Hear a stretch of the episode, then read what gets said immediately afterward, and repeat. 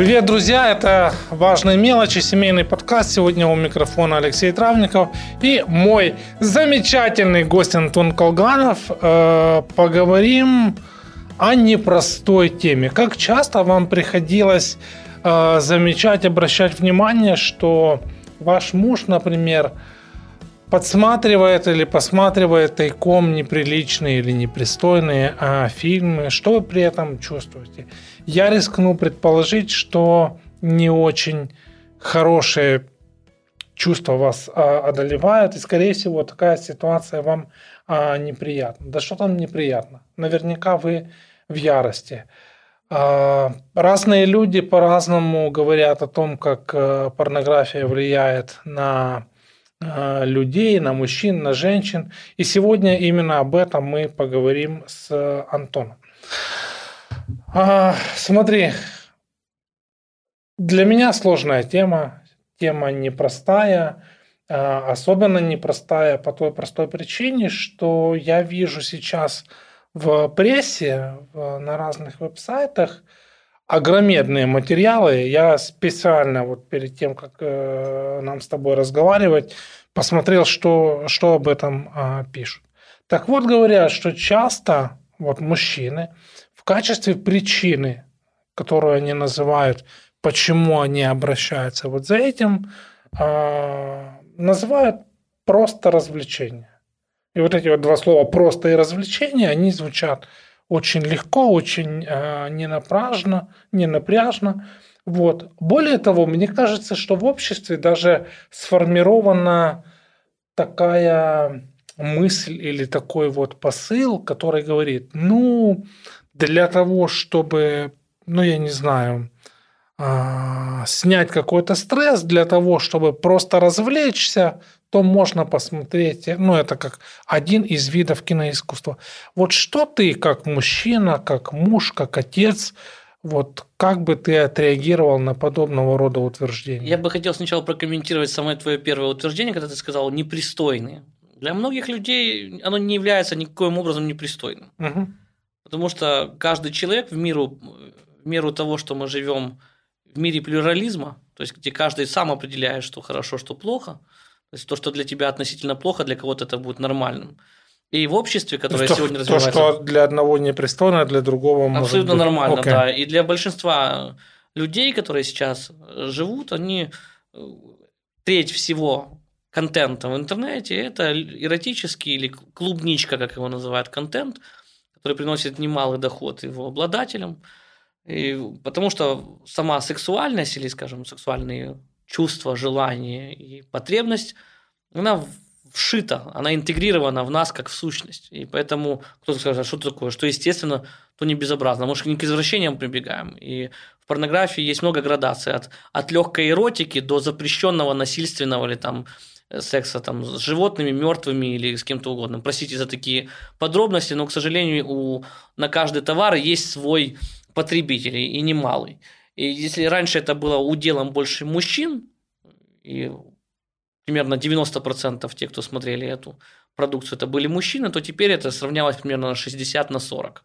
То есть женщины тоже вовлечены Да, в очень сильно. И за последние 5 лет отметки в 30, теперь оно дошло до 40. И как, если мы говорим про людей, исповедующим христианство, то примерно где-то третий, каждый третий и четвертый мужчина уже по большому счету находится тем, кто постоянно получает это, этот материал. Но ты еще не используешь, не используешь слово зависимость, но мы говорим о том, что да, потребление что... контента оно есть. Да, потребление контента. Почему я сказал, не сказал как зависимость? Потому что кто-то это периодически делает, кто-то в этом вообще не нуждается, и там из любопытства. Кто-то попробовав раз, и ем и сейчас. К сожалению, такие вещи есть, и сейчас мне не надо как куда-то идти, например, наркоману, ему нужно идти за дозой, алкоголику где-то найти на бутылку, то сейчас, не выходя из дома, или даже просто на этом месте где-нибудь сев в уголку или где-нибудь на променаде в церкви, я могу э, взять, открыть монитор своего смартфона или планшета и зайти получить. и получить огромную дозу этого удовольствия. Тем более у мужчины так в физиологии расположено, что он, он получает удовольствие не только через эрогенные зоны и через половые органы, он получает удовольствие глазами. И наличие тестостерона и зрительные образы в нем больше поднимает вот этого гормона дофамина, и есть такой гормон, называется окситоцин, он обычно у женщины вырабатывается, когда она кормит грудью ребенка, и поэтому она на него не кричит, когда он там даже он кричит, потому что оно родное и близкое, и оно связывает, гормон привязанности то он вырабатывается у мужчины, например, когда он смотрит вот такой контент. Он получил удовольствие, в его мозгу зафиксировалось, э, о, мне было приятно, а как? Потому что я смотрел вот это, и я делал вот это. И нейронная связь в моей голове, да, вот это, она создалась и зафиксировала. И чтобы в следующий раз, когда у меня будет стресс, когда мне будет нехорошо, когда мне будет плохо, чтобы расслабиться, знаешь тогда я, я опять, ага, мой организм будет меня к этому тянуть. Ну смотри, но все равно получается, что есть вот этот вот момент как бы оправданности, условно говоря, да, да. что если э, человек, ну, получает или потребляет какую-то э, дозу стресса, он знает, как выйти из этого стресса. Ну и наверняка многие люди могут сказать, ну так, Антон, come on, так что в этом плохого? То есть получается, что вот это толерантное отношение к, к моменту успокоения или снижения уровня стресса, он воспринимается нами как, ну, обществом я имею в виду, да, как допустимый. При этом мы не берем э, во внимание, например, тот факт, что это может не нравиться а, твоему супругу или твоей супруге. Вот, вот как с этим тогда разобраться? Тут важно понимать, даже, смотрите, я опять же как апеллирую к Библии, как верующий человек, а, Библия не осуждает употребление алкоголя, угу. Но она предупреждает человека, а, что не царям пить вино, и не, чтобы не извратить дело правых, да, там, но в то же время в Библии сказано, дай секеру погибающему, секера – это эквивалент водки, угу. да, и вино погибающему, чтобы он выпил и забыл горе свои. Но мне дается очень много примеров в Писании, где люди, злоупотребляя этими вещами, они навлекали, как говорится, знаешь, алкоголь хороший растворитель, но растворяет не только, ну, то есть как спирт хороший растворитель, но растворяет семьи, отношения и так дальше. Он приводит к нарушению организма, так и социальных связей, да вообще деградации личности в целом.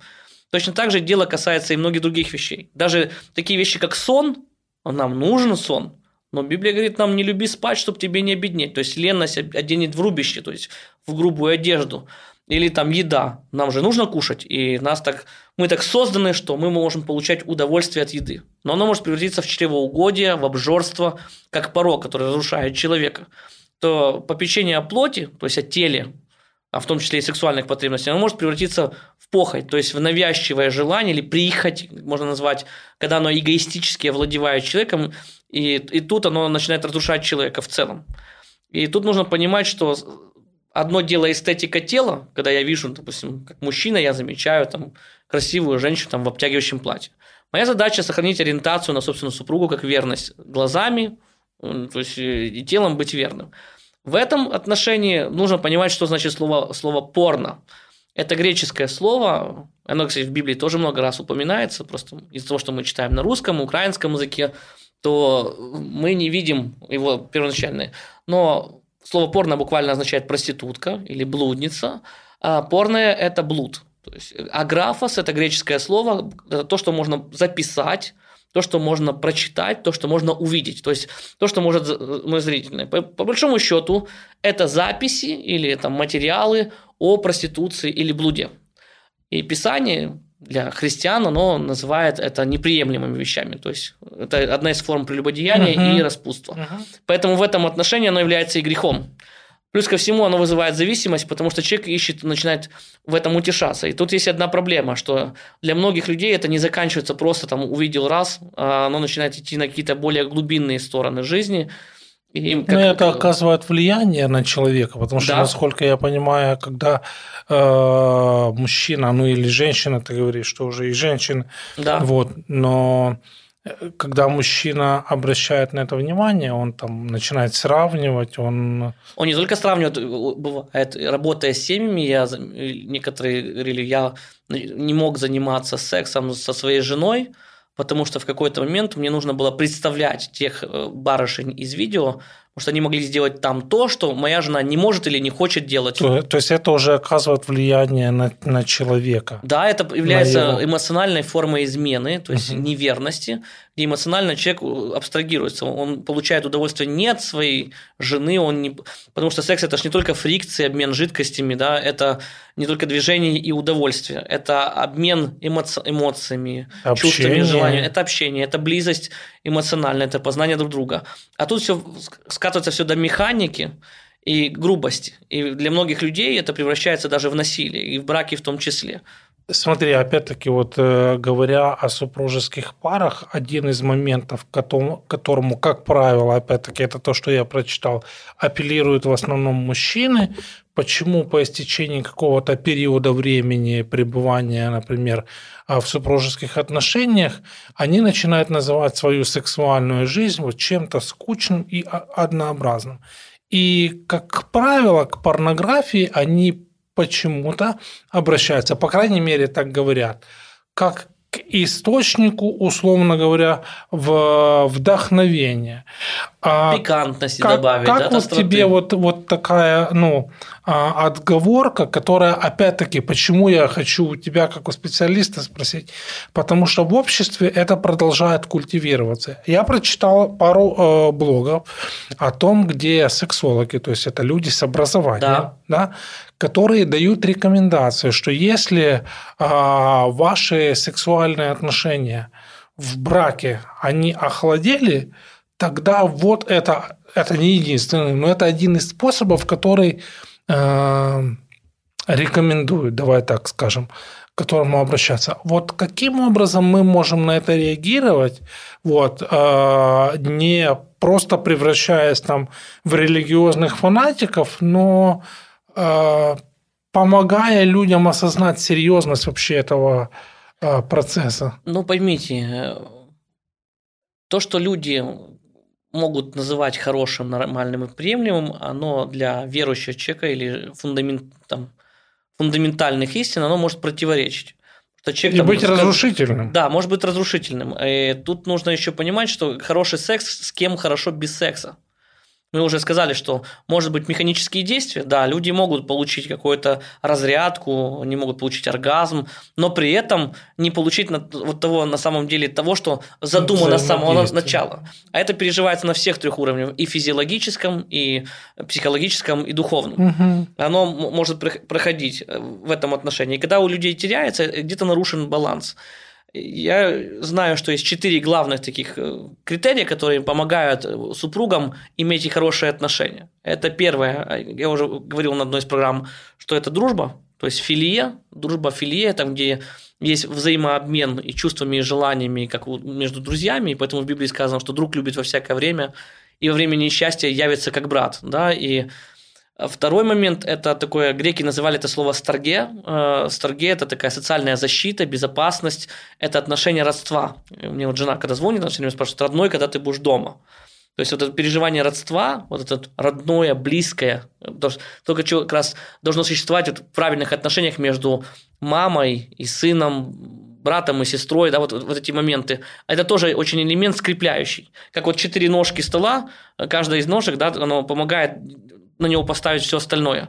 Третий момент – это эрос. Э, вот как раз элемент эротики – это не только элемент сексуальности, потому что в эросе это элемент страсти, это такое, то, что меня захватывает, порыва. Даже художник, который находится там, когда он рисует, он, да, он творит, он находится в эросе. Я, кстати, читал, что э, это раньше вот очень часто греки использовали в отношении именно процесса создания каких-то вот... Э, вот о чем...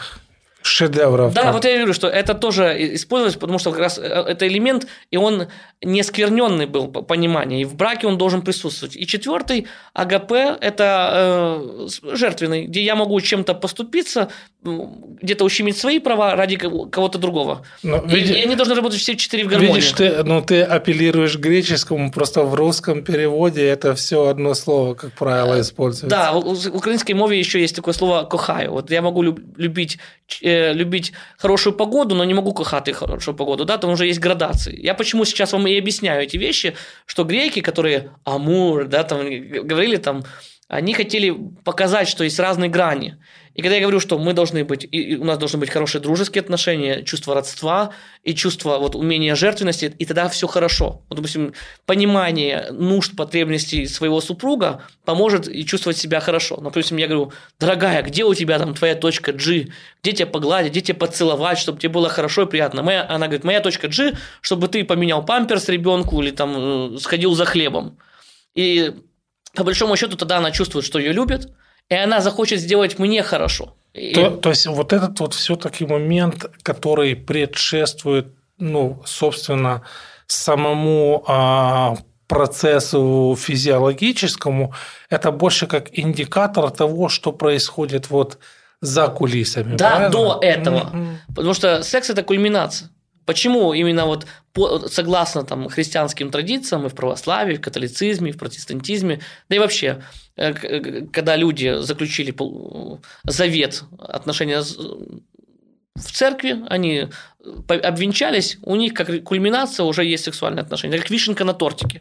И она, потому что до этого шел процесс не просто, где люди получили официальные разрешение, разрешение на секс. А оно как раз вот включало моменты общения, страсть, удовольствие, был, дружба. Был процесс познания. Да, да, и вот как раз это все включается. Потому что, кстати, в Библии есть такие слова он спал с ней, он лег и лежал с ней, и есть слово «он познал ее». Это разные э, различия. Авторы хотели показать, что есть просто механика секса, где человек разрядился, допустим, когда насильник насилует жертву сексуально, да, он, он тоже разряжается но при этом один страдает, а другой получает, казалось бы, удовольствие. Но внутренне он потом все равно не удовлетворен.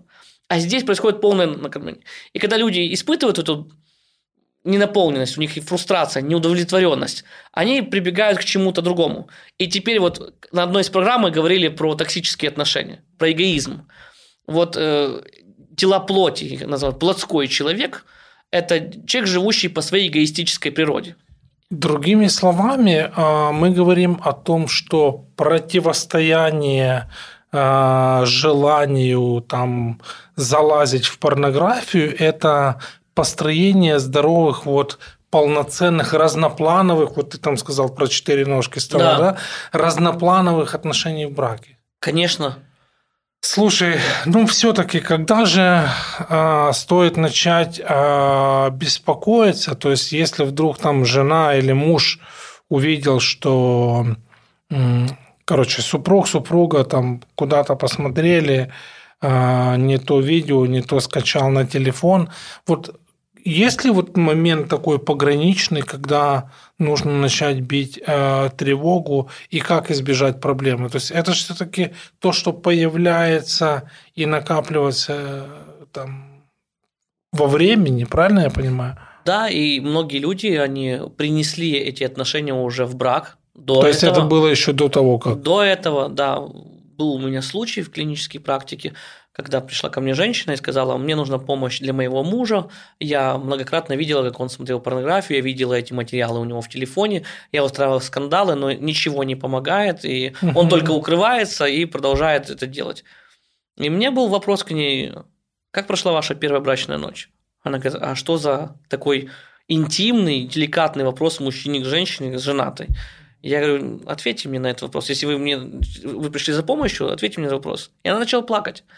Она плакала очень сильно, потому что она говорит, э, это было изнасилование, по большому счету, потому что она себя хранила и берегла для мужа, а он, насмотревшись э, контента, решил, что то, что происходило в фильмах для взрослых, это точно так же все будет и в их реальной жизни.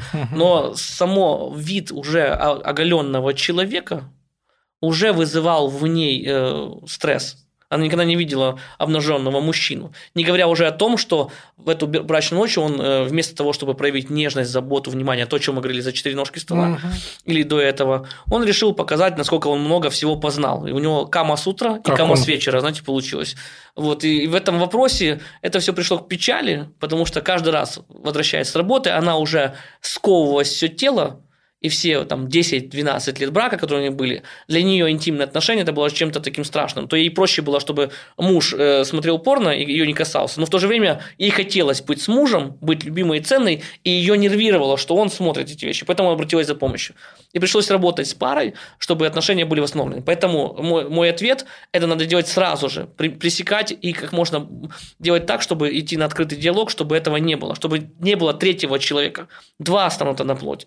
А когда люди свои зрительные образы или пикантные сцены, они хотят поднять градус отношений в постели, то это, это простите, это суррогат, это эрзац, то есть замена. Смотри, а, допустим, что есть уже процесс, в котором пара находится, да, когда один из супругов признает а, ну давай, может, я не скажу слово зависимость, но свое пристрастие вот, к просмотру какого-то этого пагубного а, контента, контента, а, можно ли помочь каким-то образом? А? Самим нет. Чаще всего здесь нужна помощь извне.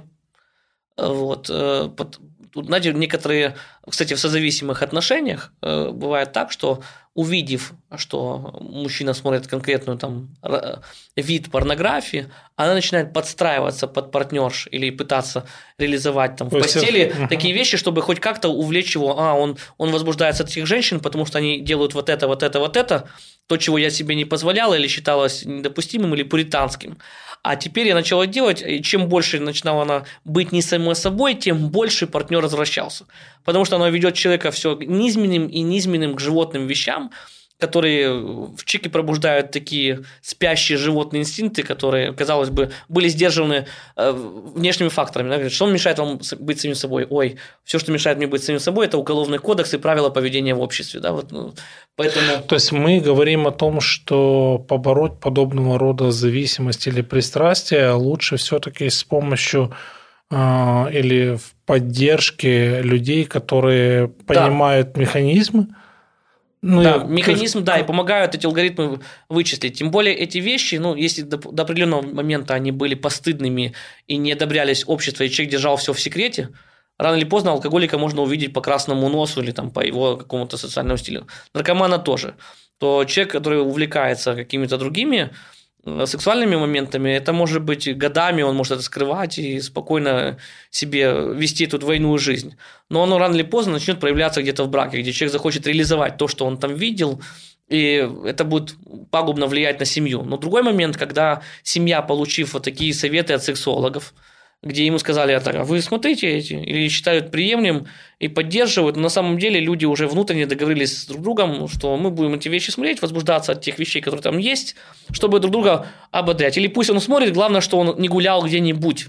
Вот это тоже некий такой компромисс, на который он идут люди. Очень. Да, он нездоровый, потому что рано или поздно он все равно уплывет. Это будет сдерживающим фактором дети, какой-то возраст, а рано или поздно возраст начнет увидать, красота увидать. И человек дети тогда, вырастут, уйдут. Да, и, и, и тогда человек пустится во все тяжкие или там будет еще туда добавится не только такая зависимость, для кого-то это и алкоголь начнется, для кого-то и какие-нибудь еще другие вещи. Смотри, Антон, я у тебя на финал хочу попросить вот как бы от твоего совета экспертного, вот что бы ты порекомендовал супружеским парам, да, чтобы максимально а, обезопасить себя от подобного рода склонностей, может их еще даже нет, но чтобы, как говорят, чтобы даже рука не тянулась.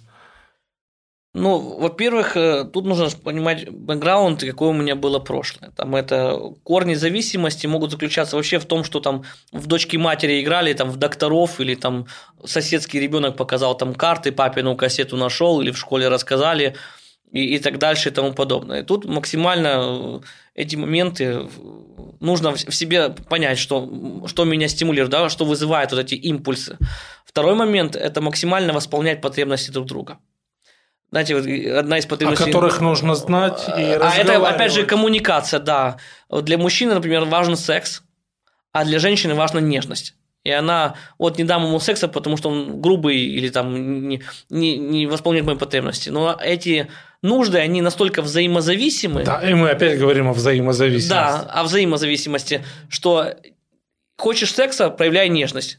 Хочешь нежности, давай секс. То есть они должны быть вот взаимозависимыми То есть люди сами должны приходить вот, э, и утверждаться в этом. Да, это, это очень важный критерий, который поможет людям избежать многих проблем. И тогда у них секс будет совсем другого качества. Э, потому что я бывало, как мужчина, я могу э, какими разными рычагами манипуляции, потому что у меня есть потребность и желание. Помните, я могу добиться отношений с супругой, но если нет ее благорасположения, я снял напряжение, я получил вроде как свою долю удовольствия, То, но я не удовлетворен. Вот в чем вся проблема. А потом я вижу вот эта гармония, когда все взаимодействует, потому что так Бог создал, что моя сексуальная энергия принадлежит моей супруге ее моей. И когда мы объединяем их, и у нас правильно есть и чувство родства, и чувство дружбы, и чувство страсти, и жертвенности, тогда они друг друга усиливают, и как в фильме «Пятый элемент», знаете, там такой типа «Пятый элемент», он дает им вот оно, недостающее вот это звено, то, что дает внутреннее удовлетворение и на уровне тела, и души, и духа. И при этом я знаю, что мне нужно знать язык любви жены, она мой, и мы максимально на этом языках и говорим. Антон, спасибо тебе большое. Друзья, знайте языки любви ваших супругов, а помните о важности дружбы, о важности жертвенности, и тогда у всех будет классный секс. Это были э, важные мелочи, семейный подкаст, и спасибо за то, что вы с нами, Антон. Спасибо тебе. И вам спасибо. Всего доброго.